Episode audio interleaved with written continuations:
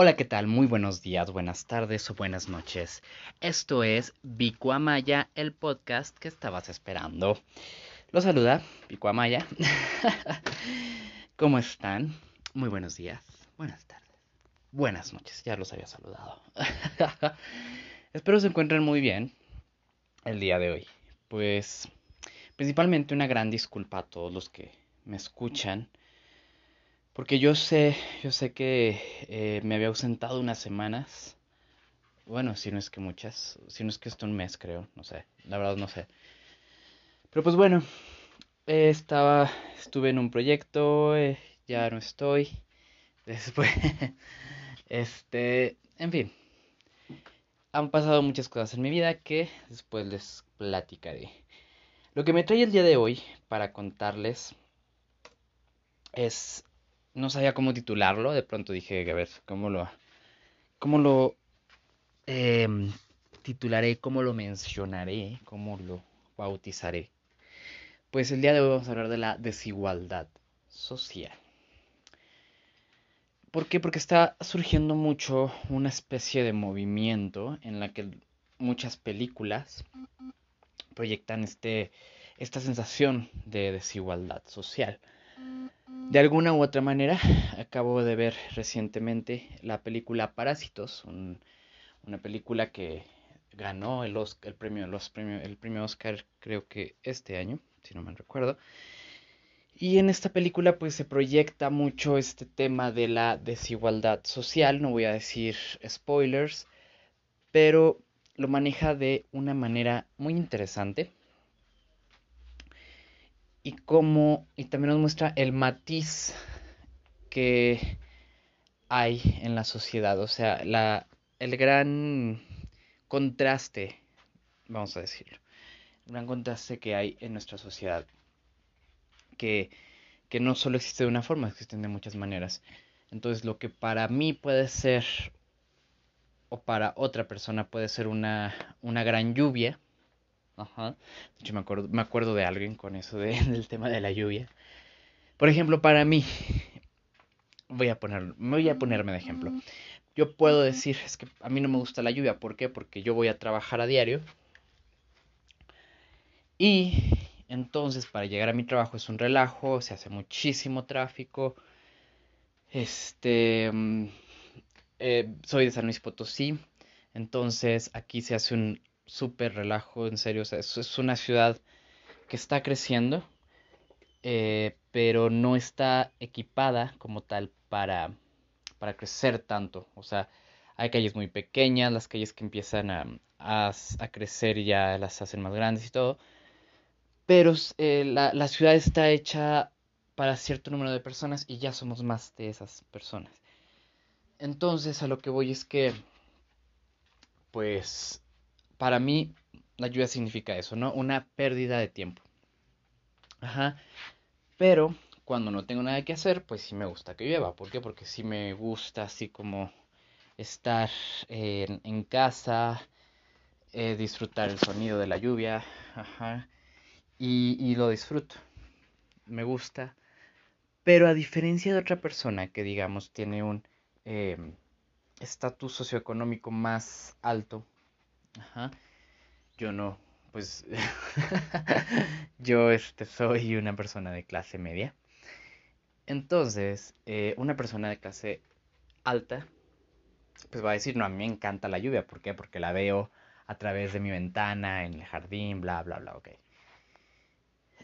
Y a lo que voy es, o sea, este tipo de matices pueden significar mucho. Ajá.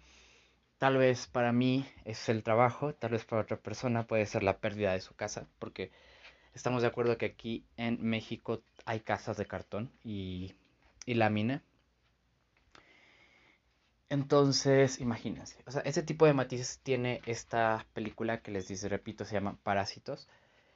Y a lo que me lleva también es que recientemente aquí en México se va, está por estrenarse una película que habla de una especie de rebeldía este, eh, por parte de las personas que viven en situación en una situación más difícil económicamente.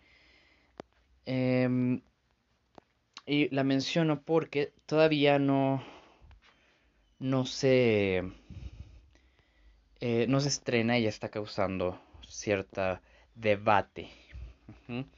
El director de esta película mencionó antier que eh, este que era, que era racismo decirles a los mexicanos blancos, white Mexicans, porque es discriminación, es, es discriminación, es racismo.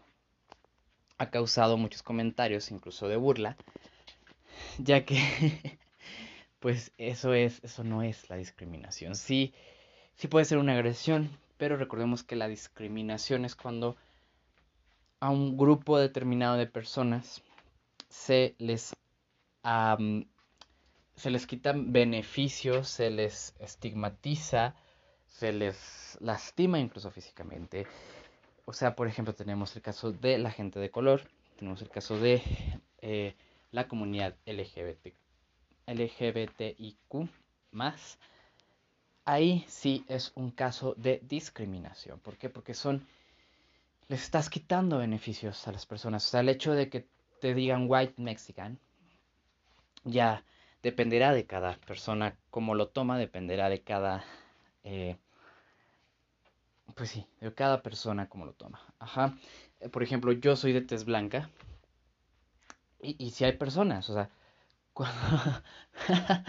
si hay personas que cuando se enteran en dónde vivo, aquí en San Luis Potosí, si me dicen, ¿a poco ves por ahí? O sea, no sé, de pronto como que piensan que soy de otros rumbos o no lo sé. Y así como, sí, pues, soy de barrio. Ah, pero, pero bueno, a lo que voy es eso. O sea, ¿cómo solemos etiquetar? ¿Cómo etiquetamos a las personas? O sea, inconsciente o conscientemente. Decimos, ah, pues es de tez, de tez este, más oscura, ah, es de tal rumbo. Es de tez clara, ah, es de tal rumbo. Entonces, o sea, cuando una, o sea, realmente yo como persona homosexual, como una persona que tiene uh, una cabeza grande, o sea, físicamente ese es mi defecto, por así decirlo, eh, yo podría decir, o sea, sí he sido discriminado, ¿por qué? Porque como homosexual me han acosado en los trabajos, como homosexual me han acosado en la escuela, como homosexual, este, pues me han pasado una serie de cosas que ya yo, yo he tenido que lidiar con ellas emocionalmente. Pero a veces también sí he tenido que eh, renunciar a ir a ciertos lugares. O sea, o sea, vuelvo a lo mismo. La discriminación sí es cuando eh, te empiezan a quitar ciertos beneficios, cuando no puedes obtener los mismos beneficios que otra persona. Aún así, el término white mexican, desde mi punto de vista, sí tiene algo de clasista. Es clasista ese, ese término. Yo considero que es clasista. Porque sí, o sea, tal vez es una persona de dinero, pero no sabes qué historia de vida tiene esa persona. ¿Saben? O sea, no saben si esa persona que ahora es un white Mexican, es una persona con, con eh, menores dificultades económicas este, no sabe si él empezó desde trabajando desde un barrio, entonces eso le dio para obtener mayores beneficios y tener menores necesidades. Ajá. No sabemos, o sea, no sabemos realmente. Hasta lo que estamos haciendo ahorita, y voy a insistir mucho tiempo, es que estamos cayendo en una especie de las brujas de Salem.